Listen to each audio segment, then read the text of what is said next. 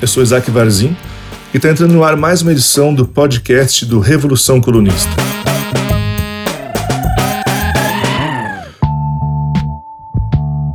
Olá, hoje é quarta-feira, dia 16 de setembro de 2020, e estamos entrando no ar com mais um episódio do podcast aqui do Revolução Colunista, esse podcast que vai ao ar de terça a sexta-feira pelo Spotify e todos os agregadores aí que você é, tem acesso para ouvir podcast, escolha o seu favorito e acompanhe a gente por aqui.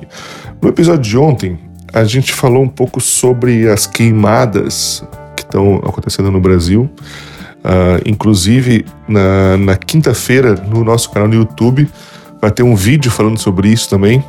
É, é nosso assunto da semana, né? Estamos essa semana explorando um pouco essa, essa questão que eu acho importantíssimo a gente falar o máximo possível respeito, inclusive porque, uh, por tamanho do desastre que está acontecendo no Brasil, é pouquíssima a repercussão de mídia que está acontecendo. Uh, você entra nos, nos sites, nos portais, é pouca coisa sendo falado, o que se fala de uma forma meio isenta, de certa forma. Então, estamos aqui fazendo a nossa pequena contribuição trabalho de formiguinha para falar um pouco mais sobre o assunto. Mas o podcast de ontem, te convido a, assistir esse episódio de ontem, se você não, se você não ouviu ele, é só procurar aí pelo, pelo, pelo nosso episódio anterior. É, bastante gente comentou sobre ele, veio falar e tal, e eu achei que era interessante a gente aprofundar um pouco mais a conversa, é, olhando para questões mais, mais técnicas sobre o assunto, né? E por isso hoje a gente vai conversar com meu amigo Guilherme Felito. Guilherme Felito ele é, ele é biólogo botânico, tem uma vasta experiência na, na área e tem acompanhado toda essa situação no Brasil e vai nos explicar um pouco mais sobre algumas questões é, com um olhar mais, mais, mais técnico. Guilherme, seja bem-vindo aqui ao nosso, ao nosso podcast. É, eu creio que, que você tenha ouvido o nosso, nosso episódio de ontem e eu queria que você aparecesse aqui participasse com a gente para nos ajudar a ter esse olhar mais de um biólogo sobre tudo isso. Bem-vindo, Guilherme. Fala, Isaacs. Beleza, meu camarada? Shows. Bom, primeiramente eu queria te agradecer, cara, por essa oportunidade de estar podendo contribuir com esse seu belíssimo canal. E também te parabenizar pelo podcast de ontem. Eu achei genial, bicho, sério. A sua explanada a respeito da onça me deixou assim, ó, realmente mexido. e que na real é exatamente isso. Eu sou totalmente defensor de que para essas questões ambientais, e mesmo a educação ambiental propriamente dita, né, precisa seguir meio que essa linha do racional e do sentimental emocional, sabe como? As pessoas precisam enxergar que o que está acontecendo com a natureza é algo cabuloso, sabe? Algo preocupante, algo sinistro, meus camaradas. O trem é feio, tá piorando e vai acabar muito pior. Ainda sobre o seu podcast, aquela história da sua tia é maravilhosa, cara. Eu nunca tinha pensado a respeito. E para mim fez todo sentido. Porque, cara, sim, quando você pede socorro, a galera sai vazado. Porque, opa, pera lá, não é nada comigo, né? Falou. Agora, quando é fogo, meu amigo, você pode ter certeza que pelo menos uns dois, três vão vir dar uma olhada. para pelo menos ver se não é nada deles que está queimando, né? E muito disso sabe por quê, cara? Porque fogo é feio, cara. Fogo é sinistro, bicho. Quando o fogo toma proporções tamanhas, não há muito o que pode ser feito, sabe? Se tratando de matas, florestas, biomas, quando ele se alastra, meu irmão, quando ele toma força, não tem barreiras físicas ou ações humanas que consigam controlar. Dali para frente é só com a ajuda de São Pedro mesmo, sabe? Agora sim, né? Falando sobre fogo natural, há em bibliografia algo sobre a naturalidade desses fogos em determinadas regiões, que vale muito ressaltar isso. Principalmente essas cenas mais áridas, né? Como no Brasil, o exemplo que a gente pode dar fatídico é o cerrado. Porém, para ocasionar esse fogo natural, a gente precisa do quê? Chuva, né? Gerando essas descargas elétricas, né? Que são os raios. E para que dessa maneira esse encontro com aquele material, digamos, combustível, né? Que são as folhagens depositadas, venham a virar inflamáveis. Só que em alguns lugares, como a gente está vendo, que estão com uma escassez hídrica fodida, quase que chegando a meses sem chuvas, essa ideia de fogo natural começa meio que a cair por terra, tá ligado? E aí a gente precisa começar a virar essa chave para ver que tem alguma coisa errada nessa história. Levando-nos a crer, cara, que tipo, o que pode ser ocasionado é por conta de tipo, pescadores ou caçadores que deixam material inflamável nas áreas e devido às inversões térmicas podem virar fogo. E por fim, né, mas não menos importante, também é devido à maldita expansão agrícola e à ganância por grandes postes de terra, que com o uso irregular do fogo, agregados a altas temperaturas e escassez hídrica, eles tomam essas proporções assim incalculáveis, tá ligado? Tá, e deixa eu te perguntar, esses fogos no meio do nada que, que tu comentou, se eles não forem é, gerados por raio, o que, que pode ter gerado um fogo no meio do nada se não foi por mão humana? Existe alguma hipótese sobre isso? Então, é, tem uma parada que nesse meio nós chamamos de turfa. E turfa vocês entendem como matéria orgânica, tá ligado? É, nessas florestas que são muito densas, florestas que tem árvores gigantescas, um subbosque, que é aquela mata abaixo do dossel, abaixo do teto da floresta, muito é, preenchido, bem distribuído, elas eliminam muitas folhagens, né? Porque existem é, árvores, existem espécies que em determinadas épocas do ano, de acordo com a sazonalidade, elas liberam essas folhagens, né? A título de é, diminuir a superfície de contato, né? Por causa da escassez hídrica e também como renovação, né? De ciclos e tal. E todo esse material, ele é depositado no solo da floresta, entendeu? Formando uma camada muito espessa de matéria orgânica mesmo, sabe? E isso acarreta-se formando aquelas turfas, né? Como eu estava falando. E isso, meu, meu amigo, é assim, com altas temperaturas, do jeito que estamos sofrendo aí com uma escassez hídrica, isso é um material combustível, assim, tamanho, sacou? Vira uma, uma gasolina mesmo, né? Se a gente pensar que, é, vamos supor, quando a gente vai acampar, né? Vamos fazer uma fogueira ali, super bem controlada e tal, aquela coisa toda, o que, que você coloca primeiro para acender aquela chama, né? São, é, tipo, é, justamente, né, essa, essa folhagem, essa parte mais seca que fica depositada na floresta. E isso, então, acarretado a, a altas temperaturas, digamos que vira um fogo natural, né?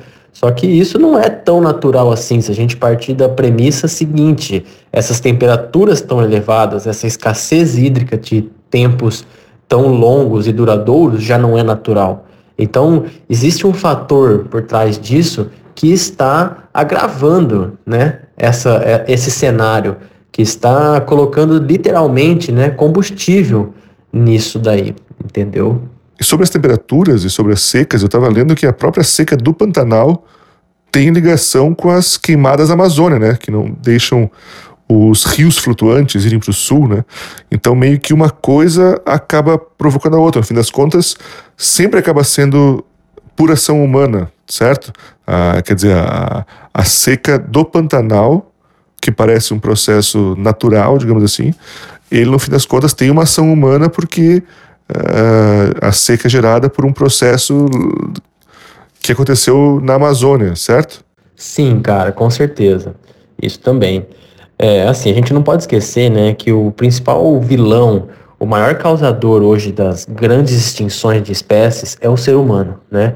Existem dois fatores que influenciam diretamente a extinção das espécies. O primeiro é o ser humano e o segundo é a introdução de espécies exóticas que tomam os habitats naturais, fazendo com que assim comprometa a nossa flora, fauna nativa, né? Dita assim do Brasil mesmo. Quando é introduzido espécies de outros países, isso acaba acarretando numa extinção de espécies, consequentemente. Né? E com essa relação ao, ao pulmão do mundo, né? A gente sempre escuta dizer que tem essa contradição, que a, o pulmão do mundo não é a Amazônia, e sim os fundos dos oceanos, né? Porque é, isso está diretamente ligado, sabe?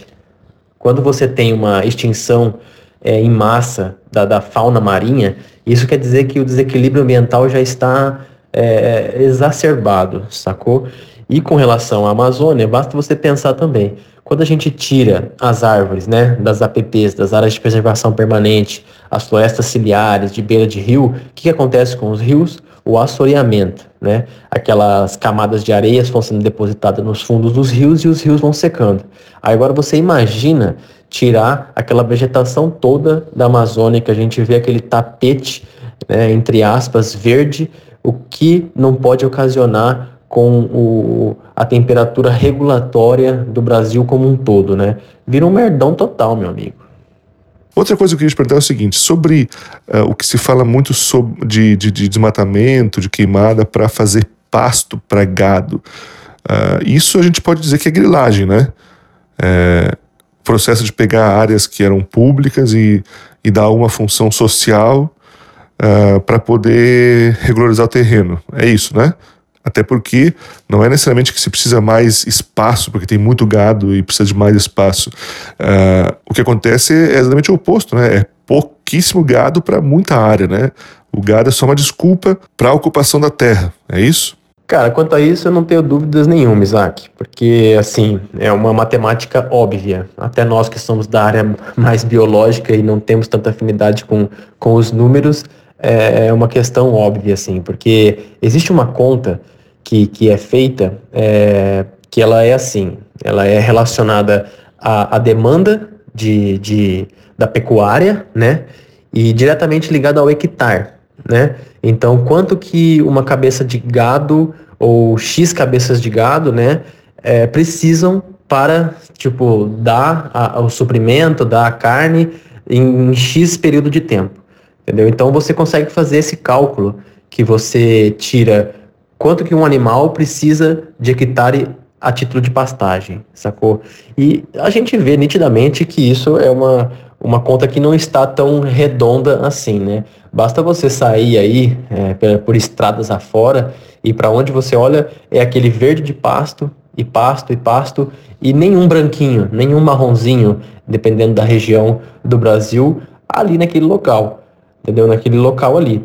É, existe né, o ciclo, a, a, a, troca de invernada, existe. Mas assim, a gente vê nitidamente que tem muito pasto para pouco gado. Né? Então, é, é, eu conheço muito, já ouvi muito isso, proprietários falar que assim, cara, a coisa mais linda do mundo é aquela aquele capim limpinho. Tipo, a galera tem uma impressão de que tem mata, tá sujo, sabe? Isso no dialeto popular é notório, assim, cara. Eles falam que, ah, vou deixar isso aqui limpinho, fazer uma, uma lavoura com uma monocultura, um pasto, porque fica muito mais bonito, dá muito mais um zelo, mais uma impressão bonita para essa parada, entendeu? Então os caras querem mais é derrubar e, e para expandir e é foda, irmão, é foda. Eu tenho visto pelas notícias que tem é, muito pouca gente do governo trabalhando contra as queimadas. Eu li uma informação que seria ah, tipo um soldado para cada 350 quilômetros de, de queimada. Que o governo estaria, se não incentivando as queimadas, pelo menos não trabalhando contra elas, deixando, deixando rolar, né? Já que elas, de certa forma, ajudam os latifundiários que são financiadores do governo. Faz sentido isso? Cara, quanto a isso eu não tenho dúvidas nenhuma também, sabe? Porque é, o atual momento que nós estamos de, de governança, né? Que parece que é um cara que saiu de uma máquina do tempo de 50 anos atrás, é totalmente contra todas as premissas básicas de conservação da natureza, né? Que, tem, que está totalmente é, a par com a bancada ruralista e então, assim, meu amigo, o cara não vai é, fortalecer esse setor uma vez que a gente, como biólogo, sabe, a gente sempre escuta dizer que somos os ecochatos, os, a galera que, que impede o desenvolvimento do país, então eles não vão fortalecer em hipótese alguma esse setor, porque eles não querem bater de frente dessa, dessa bancada que, que quer expandir a sua soja, expandir a sua lavoura a todo custo, né? Exportar, exportar, exportar. Mas é, com certeza, com certeza, é, isso aí é, é, um, é mais um agravante para esse cenário de destruição dos nossos recursos naturais, né? E a última pergunta que eu queria te fazer é o seguinte: o que, que deve interromper isso que está acontecendo? É só a chuva mesmo? E da forma como as coisas estão, isso deve se tornar uma, uma rotina anual para o Brasil, nessa época, a gente passar por isso, porque já é, é, pelo menos o segundo ano consecutivo, de um, de um efeito pesado dessas queimadas, não só lá, obviamente, mas que, que chegam para o resto do, do Brasil, né? Pois é, cara, pois é. É o que eu costumo dizer, né? Eu tenho 30 anos, velho. E assim, não sei se a minha memória falha, mas eu não me recordo de ter, tipo, falado tanto sobre essas queimadas, se ter, tipo, batido tanto nessa tecla de, de fatores que estão sendo comprometidos pelas queimadas no Brasil e no mundo, né? Então, tipo, isso a gente vê que é muito devido a esse fortalecimento, né, dessa, dessa bancada ruralista, conforme eu estava falando, que, tipo assim, a galera perdeu medo, sacou? Ah, eu tenho uma pessoa que está do meu lado e essa pessoa está lá em cima, ela é o presidente do Brasil e, cara, ele vai nos dar força e vamos meter o pau, sacou? Vamos deixar o pau quebrar. Então, não sei, cara, é, é, é muito complicado isso. É, e como eu disse, a tendência é piorar, porque, olha, do jeito que a gente está indo, tem um, uma, um problema muito cultural com essa questão de fogo, sabe? É, é muito triste, a galera tem esse hábito mesmo de queimar as coisas, porque é a maneira mais fácil, é a maneira mais barata de, de expandir, sacou? E, e, e a galera fica confortada, cara, porque tem apoio, sabe? Tem apoio. Então, eu não vejo é, um cenário favorável. É, acredito sim que é, vai passar anos e a gente vai achar que isso é normal, entre aspas, sacou? E como você disse muito bem lá no seu, no seu podcast também, né, Isaac? É, daqui a uns anos vai parecer neve, vão assemelhar com a neve, olha lá, tá chegando a época das queimadas e vamos colocar nossa capa aqui contra fogo e viver normalmente. é triste realidade. Mas é isso aí. Tá foda. Guilherme, muito obrigado pela tua presença aqui. Foi muito legal poder trocar essa ideia. Espero que você que esteja ouvindo aqui também tenha gostado. Uma forma de entender melhor as, as dinâmicas do que está acontecendo lá dentro, lá no meio desse desastre maluco que está tomando conta do, do, do, país. É nós, pô, é nós, pô, satisfação tamanha. É, me sinto bem confortável em, em, falar aqui essas palavras, porque é, tem que ser dito, entendeu? Tem que ser passado isso adiante. A galera precisa começar a enxergar é, que é uma problemática complicada, entendeu? É, a gente precisa cortar o mal pela raiz, porque com fogo não se brinca, não se brinca mesmo. É uma, uma um sentimento de potência, porque é, eu não sei, eu não conheci e acho que não vou conhecer uma pessoa que encara um fogo de maneira igual. Ele tem uma força tamanha em cima de, da gente e isso aí precisa ser sanado, entendeu? Então, cara, tamo junto e fora Bolsonaro. Beleza, valeu. E muito obrigado pela sua audiência, você que ouviu até aqui. Espero que tenha gostado. Se você gostou desse, desse podcast, compartilhe com seus amigos, mande pra galera aí, deixe seu like. Se a plataforma que você estiver ouvindo der para deixar um like, faça isso, né? Ajuda muito a gente. Inscreva-se aqui no nosso podcast. Não esqueça de visitar o nosso YouTube, youtube.com.br Revolução Colunista. A gente tem vídeo novo lá toda segunda e toda quinta-feira. Então, teve vídeo de segunda-feira. Uh, um vídeo bem interessante chamado É mais fácil imaginar o fim do mundo do que o fim do capitalismo. A gente fala um pouco sobre os super ricos, os bilionários do mundo, Jeff Bezos e afim, uh, mas também algumas teorias dos Lavoj Zizek, do Marx. É um vídeo bem, bem interessante. E amanhã, quinta-feira, sai um vídeo novo falando sobre as queimadas no Brasil.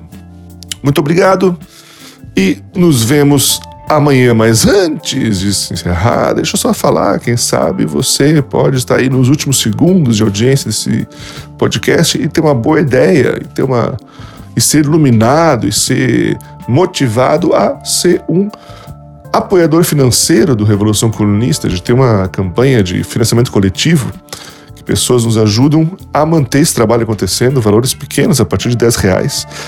É, considere isso aí, a gente tem o, o link para essa campanha, tá na descrição desse podcast ou no nosso YouTube, é no site do Apoia-se, apoia-se barra Revolucão Colunista, tudo junto, né? Considere ser um apoiador e tenha um bom dia.